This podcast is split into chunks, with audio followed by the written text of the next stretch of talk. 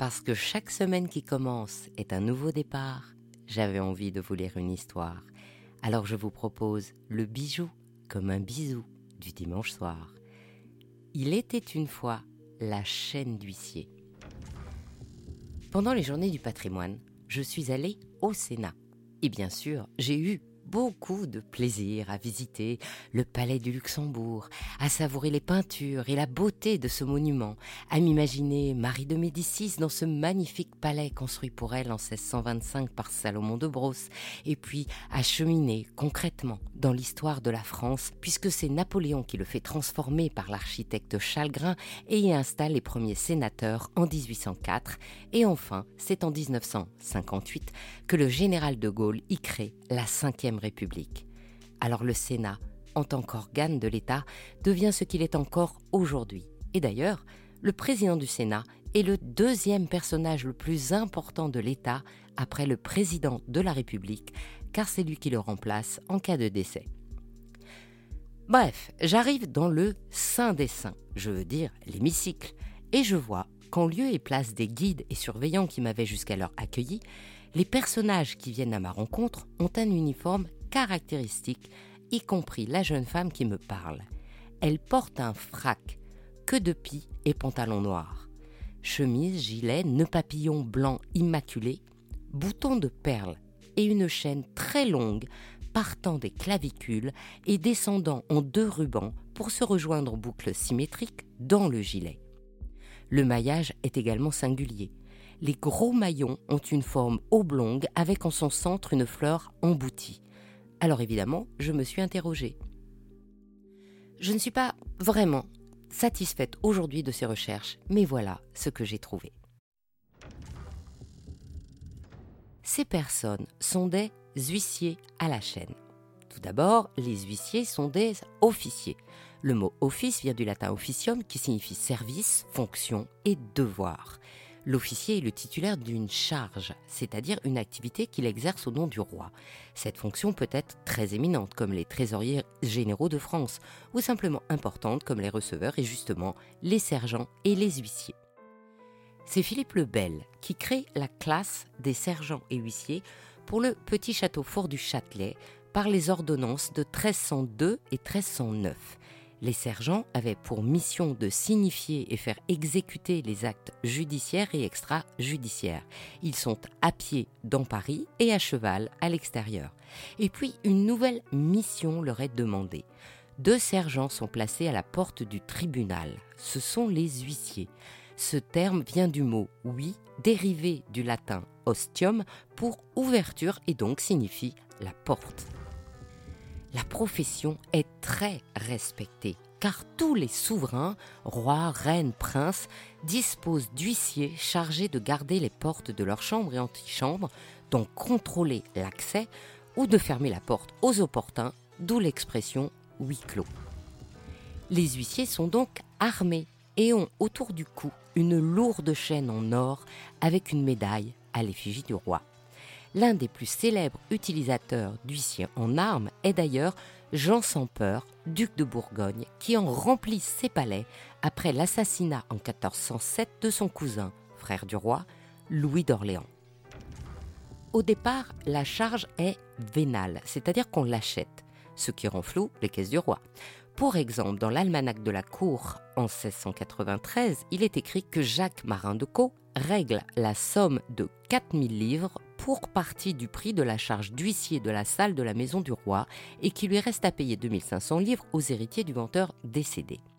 Précédemment, en 1604, une nouvelle taxe, appelée la polette, permet la transmission héréditaire automatique de la charge en diminuant le montant de la taxe de mutation. La polette est une taxe annuelle équivalente au soixantième du prix de la charge. Mais l'argent seul ne suffit pas à obtenir la charge d'huissier. Une ordonnance de 1560 permettait de vérifier leurs aptitudes, mais on faisait également une enquête sur leur vie et leurs mœurs, car la mission de l'huissier revêt évidemment un caractère de protection, puisqu'ils permettent, ou pas, l'accès à la personne royale. L'huissier à la chaîne est au cœur des activités de l'État. Ils assistent à l'histoire en direct et en connaissent tout le déroulement On raconte que quand on a ouvert le tombeau de Richelieu en 1866, on a retrouvé un corps supplémentaire. Et les recherches ont montré qu'il s'agissait de son huissier à la chaîne, l'accompagnant dans tous ses déplacements et faisant appliquer ses directives au sein de la grande chancellerie.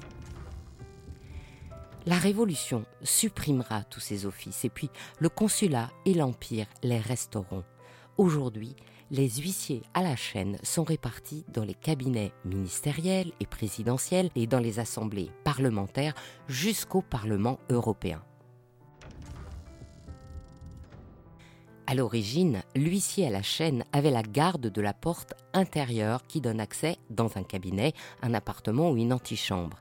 Aujourd'hui, et particulièrement dans l'hémicycle, ils sont chargés de surveiller les entrées et venues, ils savent reconnaître les élus et dirigent les invités vers les balcons et ils désignent à chaque nouvel élu la place qui sera la sienne. Les huissiers à la chaîne sont également chargés de distribuer les amendements et courriers aux députés. En effet, les élus n'ont pas le droit de se déplacer comme ils le souhaitent. C'est donc aux huissiers d'apporter les textes à étudier directement sur les bancs. Et quand les députés ou les sénateurs souhaitent échanger entre eux, ils notent leur message sur un papier et appellent un huissier pour faire passer leur note à son destinataire. En effet, l'usage du téléphone portable n'est pas autorisé dans l'hémicycle, alors les huissiers doivent aussi veiller à ce que les appels se passent à l'extérieur. Dans l'Ancien Régime, l'huissier à la chaîne devait écarter l'importun et admettre l'ayant droit. Ils étaient armés et leur chaîne servait concrètement à maintenir les portes fermées lors des débats en huis clos. Les huissiers à la chaîne d'aujourd'hui sont les fonctionnaires d'État au service des grandes administrations au Sénat, à l'Assemblée nationale et à l'Élysée. Ils ont toujours mission de protection. Alors ils sont formés évidemment au profilage et à la gestion des conflits, au sport de combat, comme à la neutralisation et au désamorçage des explosifs. Comme leur uniforme comprend toujours une épée, fabriquée sur mesure et en argent massif, ils sont entraînés à l'escrime par la garde républicaine. Et les femmes? Le féminin de huissier est huissière. Mais dans les textes, c'est sous le titre huissier à la chaîne qu'en 1997, Nicole Fournet-Maurice est la première femme à endosser le poste et l'uniforme à l'Assemblée nationale et Céline André en 2014 au Sénat. Et bien sûr, elle porte la lourde chaîne d'argent. Ainsi se termine cette histoire de la chaîne d'huissier. Je suis Anne Desmarais de Jotan et je donne une voix aux bijoux chaque dimanche. Et si vous aussi vous avez envie de faire parler vos bijoux ou votre maison, je serai ravie de vous accompagner pour réaliser votre podcast de marque ou vous accueillir en partenaire dans mes podcasts natifs. Le podcast Il était une fois le bijou est en pleine préparation de son nouveau thème et je brûle d'impatience de vous le dévoiler, mais il faudra attendre encore un peu. Le prochain rendez-vous avec Brillante sera le 21 novembre et je recevrai Marie Valanet, la présidente de l'école des arts joailliers. Alors dimanche prochain, je vous donne rendez-vous sur ce podcast où nous parlerons de Black Garden, le chef-d'œuvre de Karl Maslow. Pour ne manquer aucun de nos rendez-vous du dimanche autour du bijou, abonnez-vous à chacun de ces trois podcasts sur votre plateforme d'écoute préférée et encouragez-moi en partageant l'épisode sur les réseaux sociaux. Si vous êtes sur Apple Podcast ou YouTube, mettez de jolis commentaires, c'est ce qui permet de référencer les podcasts. À dimanche pour votre prochaine histoire de bijoux.